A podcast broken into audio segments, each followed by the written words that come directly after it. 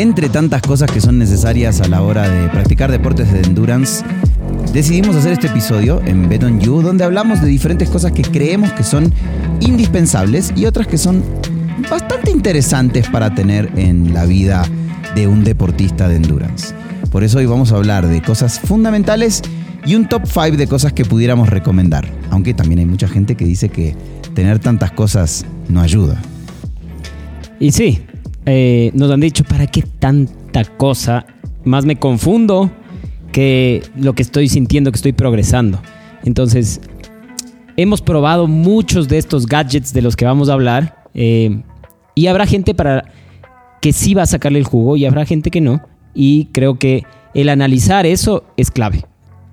Por eso, hoy estamos con Juan Carlos, el muchacho, como le sabemos decir en, en confianza, uno de los grandes entrenadores que tiene Bet Endurance, que además, así como yo, y digo como yo, pero él me supera por largo, es de estas ratas que le encanta estar investigando tecnología, ratas de laboratorio, como digo yo. Y le encanta estar viendo estas cosas, no más que digo más que yo porque yo tengo un par de tonteras, no más, pero este man se mete en todo lo que encuentra. Muchacho, bienvenido. Hola Pablo, hola Leandro, un gusto poder compartir este espacio con ustedes. Y bueno, a dale.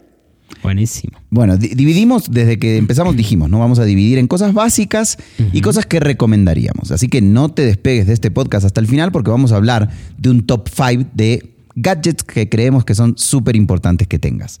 Si empezamos por lo básico, si vamos al lado del ciclismo, dijimos que hay dos cosas que son fundamentales tener, Pablo. A ver, para el ciclismo y para el atletismo hay una que es fundamental y que mucha gente con la nueva llegada de tantas metodologías y métricas e inclusive con la llegada del potenciómetro, la gente dijo, ah, no, pues ahora voy a entrenar con potencia.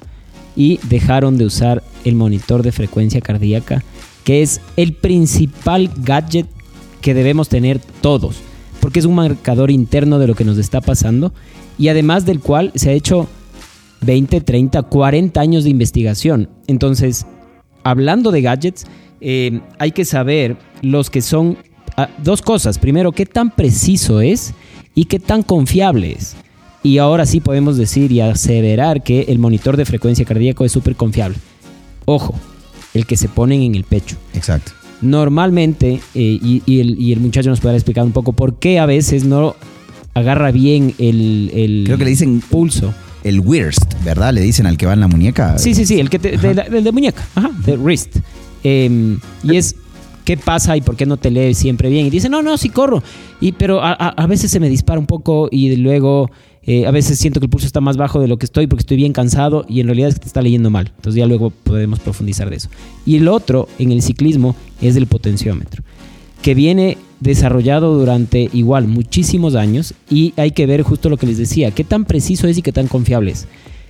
Al ser preciso, tiene que marcar, no necesariamente tiene que ser hay potenciómetros que te leen un poquito más o un poquito menos, ¿ya? Pero tiene que ser confiable, es decir, que las lecturas que te da debe ser siempre la misma. Si estás a 200 vatios, deben ser siempre 200 vatios, ¿no? Cuando estás a un esfuerzo que de 200 que no te esté leyendo 190 o 150 o 210, ahí deja de ser confiable. Eh, pero tiene que ser preciso. Entonces, si te, si te da esa lectura a ti siempre, así sea un poquito errónea para arriba o para abajo, es tu lectura no te estés comparando con el resto, pero sabes que tú mismo vas a estar mejorando en base a esos datos. Entonces el potenciómetro, eh, que en realidad empezó a usarse allá por 1998 aproximadamente, un potenciómetro de la, de la casa SRM te costaba alrededor de 5 mil dólares, 5 mil, 6 mil dólares solo el potenciómetro. Eh, entonces esas dos cosas son Dame dos básicas. Ahora sí, dile al muchacho que otra cosa.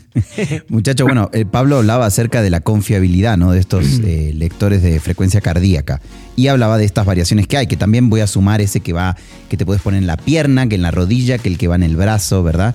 Pero eh, la frecuencia cardíaca, ya Pablo lo, determinó, ¿no? Que obviamente el que va en el pecho es uno de los más confiables.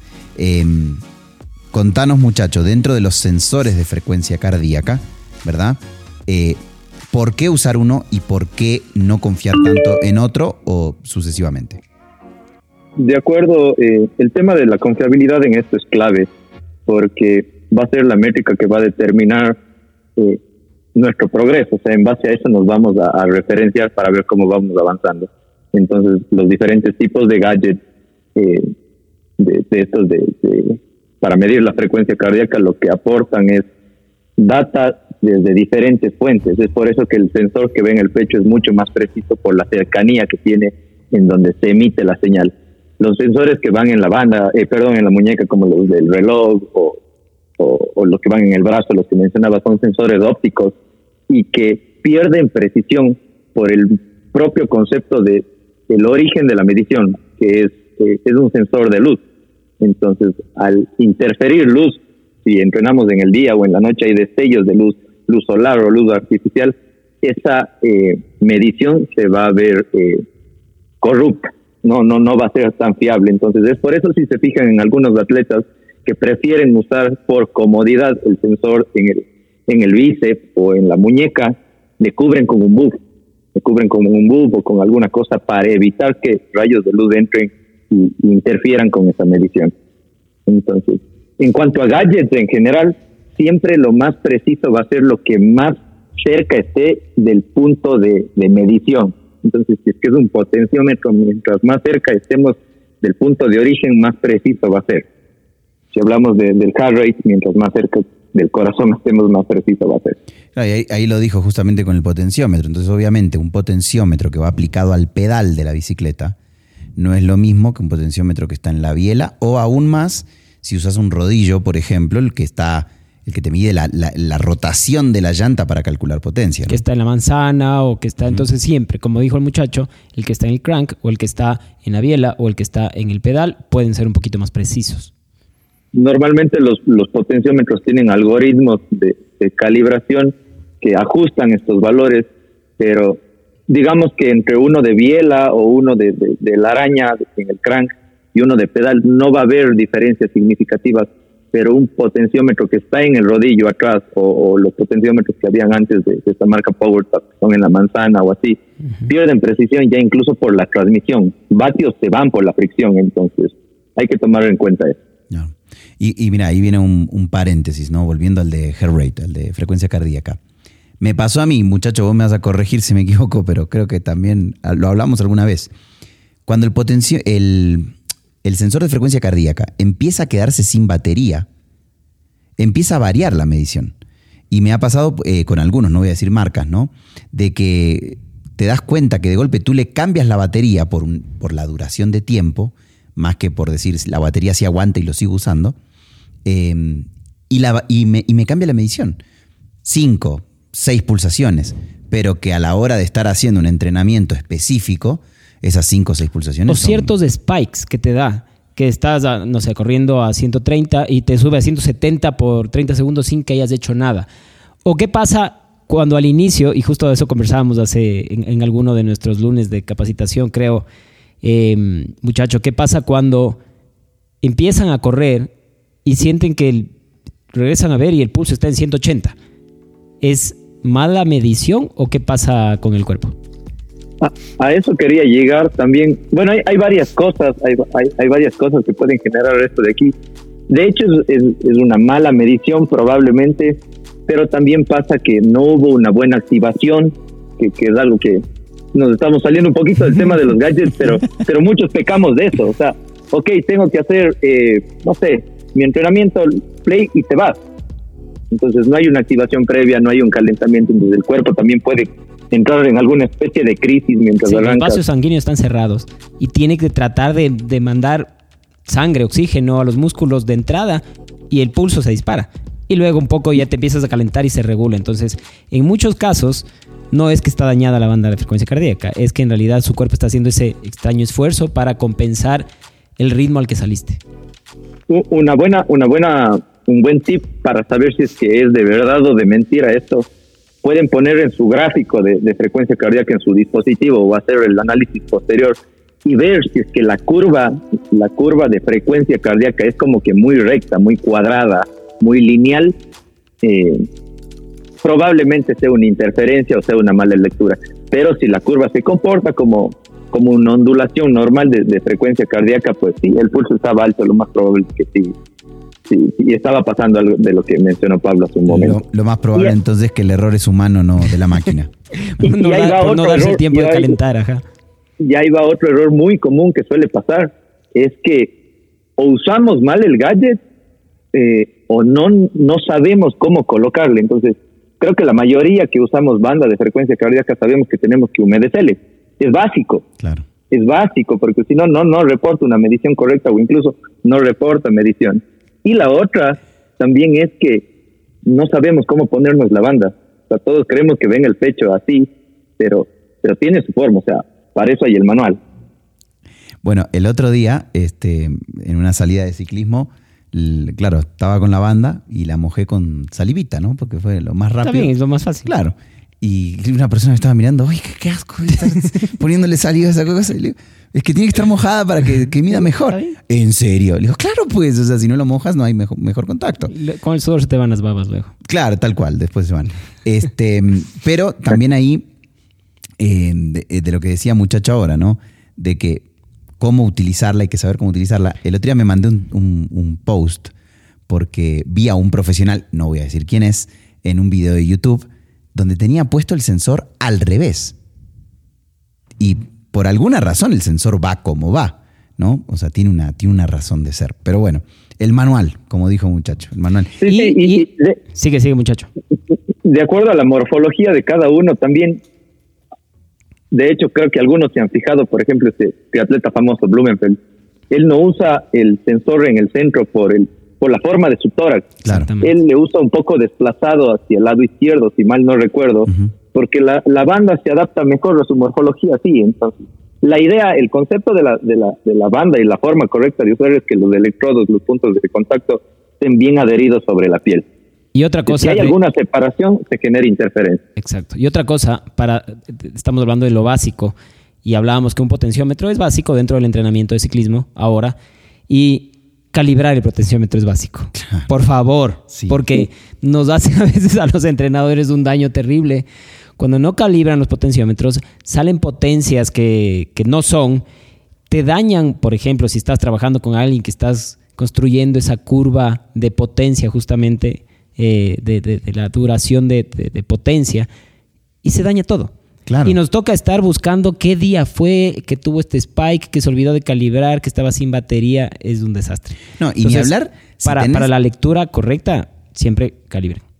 o sea, si tienes error, ese es error humano. Si tenés un entrenador que te está dando seguimiento y puede ver estas variabilidades, obviamente puedes identificarlo y detectar, oye, no calibraste el potenciómetro.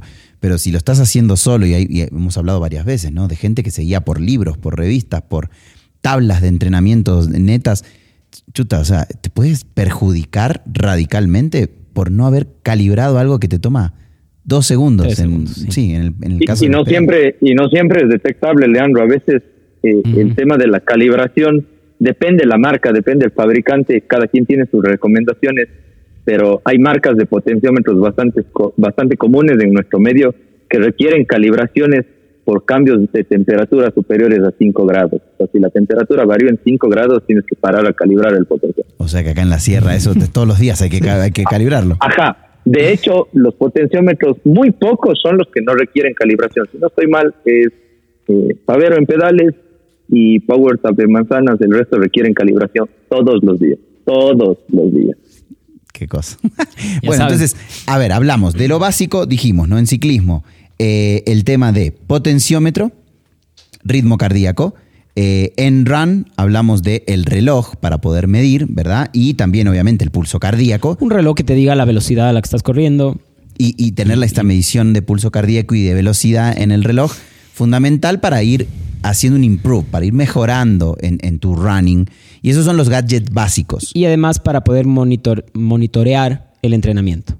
Con eso, como entrenadores también, hablando desde este lado, es como que ya, con eso por lo menos voy a saber lo necesario para saber si estás entrenando y si estás mejorando. Y en gadgets básicos, en ciclismo, eh, hablamos de sumar el rodillo.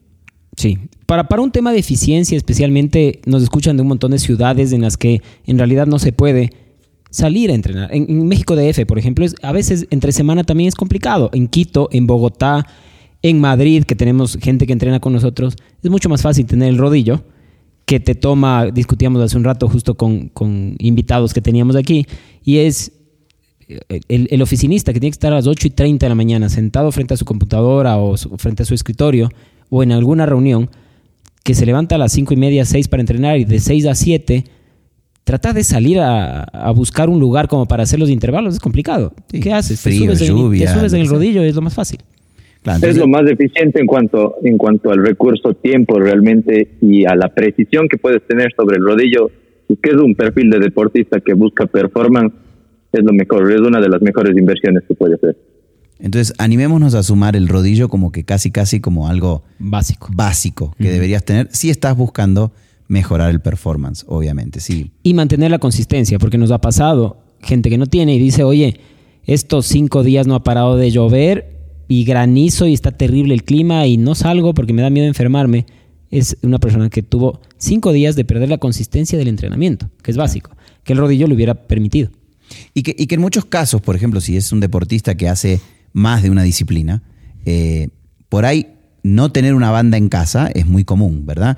Y, pero teniendo el rodillo podés mantener ese performance que venís tratando de cuidar. Además, si nos queda otra pandemia, recuerden quienes entrenaban con nosotros cuando cayó la pandemia, nos salvó la vida. Claro. Y nos salvó física y mental y psicológicamente, porque nos juntábamos con Swift a las rodadas grupales, esperábamos con ansias los sábados para vernos con los amigos de siempre virtualmente y entrenar o meternos en carreras y, y nos salvó. Entonces imagínense cosas como esas, lo, lo, importante que se volvió en la pandemia. Muy bien. Entonces, tenemos eh, dentro de los rodillos también existe un mundo y creo que podríamos hacer otro episodio netamente hablando de rodillos de entrenamiento y las diferencias y las cualidades de cada uno. Este, pero ya lo podemos sumar como que casi dentro de lo básico. Ahora, hablemos de este top 5 que creamos, Juan, eh, con el tema de las cosas que son indispensables contemplar a la hora de hablar de gadgets para deporte. No sé si indispensables, pero importantes, importantes pensando sí. en performance como tal. Si quieres mejorar la sí. performance, 5, top 5. Es un top que, que, conversamos y discutimos hace, hace un momento para, si es que tienes recursos disponibles para invertir, en dónde sería mejor invertir, dónde tu dinero va a verse mejor reflejado eh, eh, en tu performance, que, que, que, va, que va a influir más en tu desempeño. Entonces, creo que el, empecemos enumerando los, los, los gadgets y las cosas importantes aquí. Eh, estuvimos, creo que fue unánime eh, en que los en que los zapatos, los super shoes es, es algo clave para un deportista, para un corredor. Número uno, entonces. Va a aportar mucho. Super Shoes. Sí, desde el 2016 en adelante, ustedes van a ver que hay dos cosas. Una nos hemos olvidado, pero la, la voy a topar rapidito. Es que a partir, a, a raíz del Super Shoe, los, eh, o los super zapatos, los récords de 5, 10, desde 800 metros en realidad ahora, han bajado considerablemente. Y es justamente el uso, y no solo, mucha gente habla del, del, super zapato eh, a raíz de la placa de carbón. No es solo eso, es el tipo de suela del zapato es igual de importante eh, porque genera la reactividad combinada con la placa de carbón, combinado con la placa de carbón, para notar esa diferencia. Y, y, y, por eso decimos que si es que hay el chance de invertir en algo así, vale la pena porque te puedes ahorrar entre 2, 3, 4, hasta 10 segundos por kilómetro eh, en una carrera. Y si le sumas eso a, a, una maratón, es una locura. Bueno, antes, en, en dentro de lo que es el super zapato, ¿no? Cuando empezaron las placas de carbono, me acuerdo, eh, claro, se hablaba de que el super zapato es netamente para el corredor de ritmos muy altos, cuando empezó, estoy hablando, ¿no? Sí. Se hablaba de que solo para corredores de ritmos muy altos por la reactividad, porque si este un zapato tan violento, si vale el, el término. Tan agresivo. Tan agresivo, uh -huh. que si no, no tienes un buen ritmo hasta te puede perjudicar en la salud. Un buen ritmo y una buena técnica. Exacto. Ahora ya te perdonan un poco más. Pero ahora, es, a eso iba. Ahora hay zapatos súper. Más civilizados. Que, que, exacto, que ya te permiten, por más que no tengas unos altos ritmos o una excelente técnica, te permiten igual usarlos y te van a hacer eh, un improve y te van a mejorar el, el, el running, ¿verdad? Entonces ahí creo que sí, el Super como, Shoes se divide en dos, ¿no, Juan? Sí, solo para contar un poco más de ahí, no me considero todavía un corredor de gran, gran, gran experiencia. Ojo que en su primera maratón hizo 2 horas 48, ¿no? Ah, o sea, no es de gran experiencia. pero no tiene experiencia porque ha corrido ah, año y medio. Eso sí es verdad. Ah, no tiene tanto. bueno. pero, pero el tacto, los que han tenido la oportunidad de, probar estos ambos zapatos que voy a mencionar, el tacto de los zapatos, eh, vamos a hablar de un modelo específico que es muy, muy, muy reconocido, el Alpha Fly de Nike. La versión 1 con, la, con respecto a la versión 2 es completamente diferente. La versión 1 es un zapato extremadamente rápido y agresivo la versión 2 sigue siendo muy rápida, pero es muchísimo más dócil con el cuerpo. Como para muchas eh, más personas. El otro es demasiado agresivo. No perdona, no perdona el otro, incluso en versiones anteriores de, dentro de la misma marca, eh, incluso se hablaba mucho del tema de fracturas de estrés y, problemas eh, físicos por el abuso del, del zapato rápido. Perfecto, entonces Estamos claros que el Super Shoe es el, punto uno. Punto número dos, o mejor dicho, el top five, el número dos que recomendaríamos sería potenciómetro de running. Y ahí sí. No sé si el dos, pero dentro de estos cinco, ahí podemos ver cuál es más importante que otro, pero... El potenciómetro de running. ¿Por qué, muchacho? Directamente por la topografía que tenemos, eh, independientemente si estamos en la costa o en la tierra, eh, siempre va a ser un poco limitante el acceso a una pista de atletismo para la gran mayoría de nosotros, incluso en otros países, por un tema logístico de desplazamiento y todo resulta complejo es una pista, especialmente los días de ritmos muy específicos. Entonces el potenciómetro lo que te faculta es lograr entrenar en la intensidad prescrita por tu entrenador de forma muy precisa independientemente de la pendiente en la que estés. Puedes estar subiendo o bajando y, vas a poder respetar ese esfuerzo y vas a lograr el estímulo deseado. Sí, además, el, potenciómetro lo que te permite también es en ciertas carreras en las que ciertas maratones, me pasó a mí en la maratón de Chicago, que me advirtieron que se iban los GPS y normalmente se va la medición del GPS y te bota cualquier ritmo. Yo no me acuerdo exactamente en cuánto estaba corriendo, pero eran 45 segundos diferente a lo que en realidad estaba corriendo. Entonces, con mi entrenador dijimos, oye, las últimas semanas basémonos mucho más en potencia y me sirvió para, especialmente la primera parte de la carrera, sacar en la potencia que sabíamos que podía tolerar el ritmo de maratón.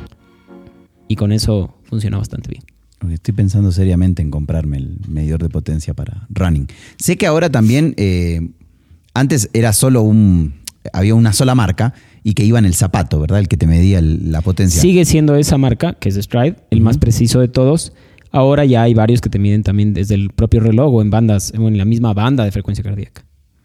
Pero como habíamos hablado antes, en lo básico, lo que esté más cercano al punto de emisión, que en este caso sería el pie, ¿verdad? Es lo más, preciso. Lo más preciso.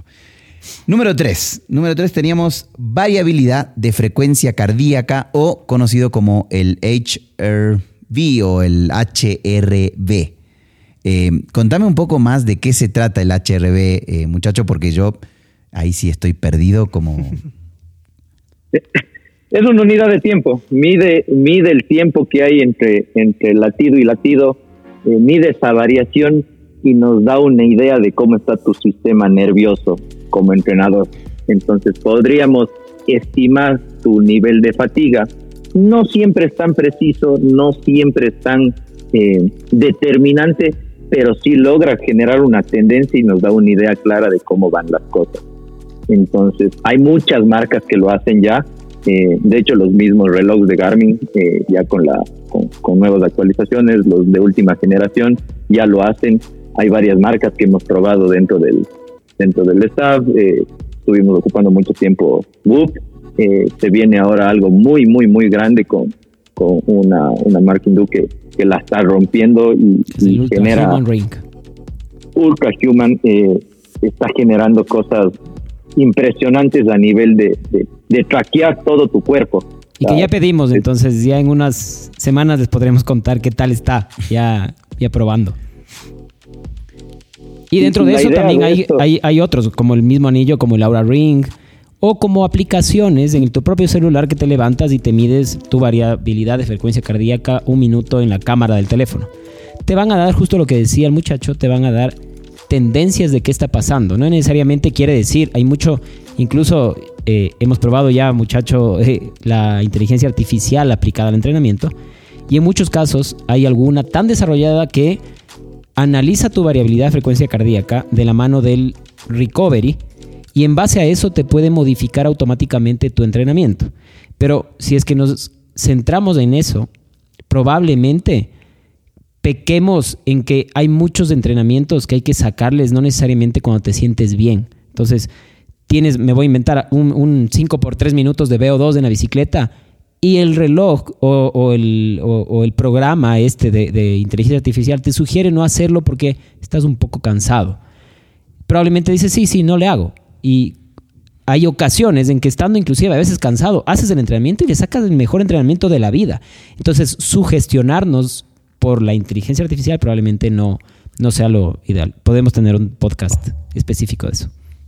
Para ver un, un, poco, desde un punto de vista un poco más práctico, esto es como, y, me ha pasado a muchos de mis atletas, a veces les pongo un test, un test de FTP, un test de, de, de, running para determinar umbrales y el, el valor de, de, frecuencia, de variabilidad de frecuencia cardíaca eh, me indica de que viene muy cansado, o sea, ese valor es sumamente bajo y, claro, es un tema mental porque se estresan al ver en su en su en su agenda de entrenamiento esto, va a generar y pasa eso como un test. Imagínense el estrés que, que desata una carrera, un evento o situaciones personales. Entonces, de lo que trata esto es traquear todas estas cosas en tu día a día y ir creando tendencias. Exactamente. Muy bien, número cuatro. Como número cuatro tenemos el monitor continuo de glucosa. Muchacho, háblanos un poco del medidor continuo de glucosa. Va a sonar un poco extraño, pero a veces cuando algo se vuelve ilegal es extremadamente bueno visto de, una perspectiva muy sana. Eh, en muchos deportes de endurance está prohibido el uso en competición del monitor de, glucosa continuo. Básicamente es como tener eh, igual, para hacer más gráfico el ejemplo, es como tener la pluma del, del, combustible del auto. Entonces, te dice cuándo debes comer. Te, te ayuda a identificar qué tipo de comidas te sientan mejor eh, para mantener tu curva. La clave de esto es mantener tu curva de glucosa lo más estable, posible. No quieres bajones, no quieres picos, quieres estabilidad en tu glucosa. Es más, yo estoy en total desacuerdo que sea prohibido. Porque así como te estás viendo tu potencia, tu ritmo cardíaco, puedes ver y te estás viendo internamente, entre comillas, el monitor de, glucosa continuo te hace ver cómo está justamente tus reservas, no necesariamente solo de glucógeno, pero tus reservas, como decía el muchacho, de tu tanque de gasolina. Entonces, es decir, ¿debo comer más o debo comer menos? Y punto. Mm, no sé por qué se hicieron tanto lío en la UCI especialmente. Sí, bueno, la, justo... es, por es por el pinchazo es por el pinchazo, es porque es un sensor ligeramente intrusivo, o sea, tienes un filamento que, penetra la dermis y, esa es la forma de sensar la, glucosa en sangre, o sea, no hay otra forma. Pero, y justamente es por eso las, una de las restricciones grandes que se ponen en mercados norteamericanos Ah, pero bueno, ahí entra un tema ya de las aseguradoras de, salud, que es una cosa de locos, que podríamos hablar otra, en algún otro podcast. Claro, hay, muchos temas dentro del, tema del sensor de glucosa. Como bien dijiste, la UCI lo tiene prohibido.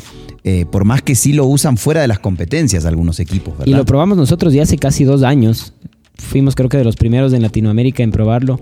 Y, y en realidad, no solo por un tema de rendimiento, sino por un tema de salud, vale la pena saber qué te viene bien y, y qué no.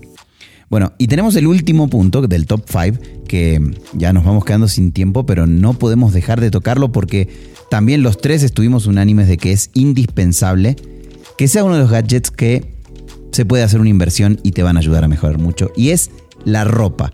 No hablamos de tecnología electrónica, sino netamente de textil. ¿Por qué la ropa entra dentro de este top 5, Pablo? Depende exactamente. Primero, deberíamos pensar en los deportes en los que se va más rápido porque te vuelve más eficiente, te vuelve más aerodinámico incluso. Ciertos materiales como en el ciclismo, en contrarreloj, en carreras de, de triatlones, por ejemplo, de larga distancia, en que tienes que ser, vas solo contra el viento y em, eso te permite ir más rápido, así de básico. Y también ya entramos, no sé si muchacho quieres acotar algo más en temas de comodidad, de costuras, de... Sí, realmente comparto con, con, Pablo. La principal recomendación que hago a, mis deportistas es de antes de comprarse, hablando de bici, antes de comprarse un juego de aros de X cantidad de miles de dólares, porque hablamos ahí en miles, eh, invierte en un excelente casco, invierte en excelente ropa, que es aerodinámicamente te va a aportar más y traduciéndole a tiempo y velocidad te va a generar más performance invertir en estos recursos. Y la otra también en el running no es nada despreciable el tema de, de, la calidad del material que usas, de que primero aportas comodidad y luego el peso que te cargas. Las fibras normales acumulan humedad y pesan un montón. Yo me di el trabajo de pesar cuando fui a correr mi maratón, sí, soy un poco tema. cuando fui a correr mi maratón, me di el tiempo de pesar todos los shorts que tenía secos y mojados. Todos los shorts, todas las camisetas, me compré otros y vi y realmente corrí con el equipo que más liviano era cuando estaba mojado. Corrió vestido de Kipchoge, tal cual. Y antes de olvidarnos, ya sé que se acaba este, el, el tiempo del podcast, hay otros que podrían, yo por ejemplo metería uno ahí, pero claro, yo tengo, mido, estamos en esto, el muchacho igual en Cuenca. O sea, querés sumar un número 6, me estás diciendo. Es de monitor de lactato. O sea, es, es game changer en el entrenamiento, si es que, especialmente si necesitas determinar ritmos para carreras como maratones, como triatlones de larga distancia, como carreras en las que hay mucho, mucha estabilidad y buscas estar lo más, el mayor tiempo posible en ciertas velocidades, vale la pena, como no tienen idea, y hay otros como los, el Moxie Monitor, por ejemplo, el VO2 Master para medir eh, eh, tu VO2 en tiempo real y en campo. Que es complicado, porque siempre te vienes del VO2 o por el reloj, lo que te dice que no siempre es confiable. O en una banda. O en una, banda, en un laboratorio, y que hay un montón de cosas que te. o factores que no hacen que rindas lo que rindes en campo. Eh, el monitor de, como te decía, el, el, de básicamente es ver cómo está tu oxigenación muscular con un Moxie Monitor, por ejemplo. Esa es la marca, estoy dando la marca, pero... Eh, y hay algunos otros más. Sí, sí, de acuerdo, de acuerdo. Hay un montón de, gadgets que nos aportan muchísima información y lo que tenemos que tener claro, eh, deportistas y entrenadores, es que mientras más información tengamos, no siempre se va a traducir en más rendimiento. La clave de esto es entender la data que tenemos. Si entendemos lo que tenemos, podemos trabajar. Si vamos sumando data y no la entendemos, solo se vuelve eh, ruido y, no, no aporta en nada. Y, creo que aquí entra mucho el tema de ahí que hablaba Pablo hace un minuto, ya para ir cerrando con esto. Eh, dentro del, equipo igual estamos, ya hemos hecho algunas pruebas, hemos trabajado con, con el AI y resulta una herramienta brutal desde mi perspectiva nunca va a superar eh, la, inclusión, eh, eh, la parte humana de, esto, porque la I lo que nos está ayudando a generar son alertas en base a comportamientos y tendencias, como hablábamos de HRB, y la suma de mientras más información tengamos para un entrenador es mucho más complejo ir analizando estas variables porque no se analizan de forma independiente, todas tienen que conjugarse. Entonces, el AI o el software es donde conjuga todo esto y nos, nos da alertas y nos da tendencia. Bueno, hablamos de... Pronto nuevas noticias. Sí. Hablamos de cinco, eh, ya un sexto también ahí como, como un extra que le estamos dando, de gadgets que podrían eh, ayudarte a mejorar mucho en tu técnica y mucho en tu capacidad. En tu rendimiento. En tu rendimiento para rendir, ¿verdad? entonces, estos cinco son Super Shoes, potenciómetro de running, el HRB, monitor continuo de glucosa, la ropa. Si querés que hablemos de alguno en específico, escríbenos a las redes sociales, escríbenos también eh, aquí en los comentarios del podcast y podemos hacer un capítulo por ahí con muchacho hablando un poquito más a profundidad de algunos de estos puntos. ¿Te parece muchacho? Excelente, muchísimas gracias chicos. Chévere, Pablo, nos vemos el lunes que viene. Nos vemos.